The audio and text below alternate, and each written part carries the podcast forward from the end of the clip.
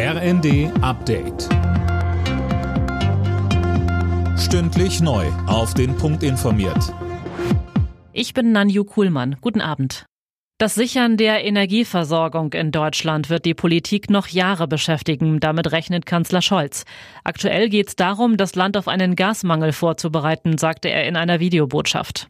Wir bauen Pipelines, Flüssiggasterminals. Wir sorgen dafür, dass eingespeichert wird in unsere Gasspeicher. Und wir sorgen dafür, dass jetzt Kohlekraftwerke genutzt werden, damit wir Gas sparen. Aber auf lange Sicht wird es auch darum gehen, dass wir uns unabhängig machen von fossilen Importen.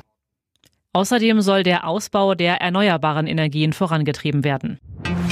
Andrei Melnik ist nicht mehr der Botschafter der Ukraine in Deutschland. Der Diplomat wurde vom ukrainischen Präsidenten Zelensky nach sieben Jahren im Amt entlassen.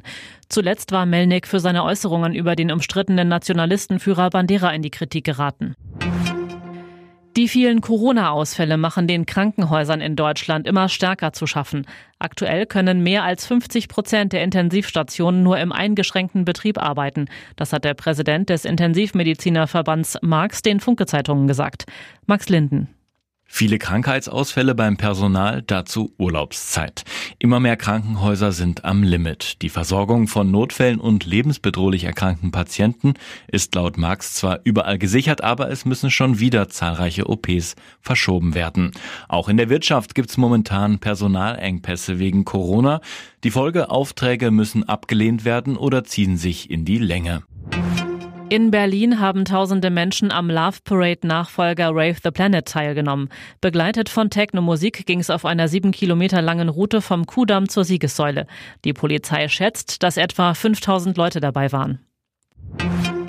Elena Rybakina hat das Tennisturnier in Wimbledon gewonnen. Die Kasachin setzte sich im Finale nach Rückstand in drei Sätzen gegen Ons Jabeur aus Tunesien durch. Es ist der erste Grand Slam-Titel für Rybakina. Außerdem ist sie die erste Kasachin überhaupt, die einen Grand Slam gewinnt. Alle Nachrichten auf rnd.de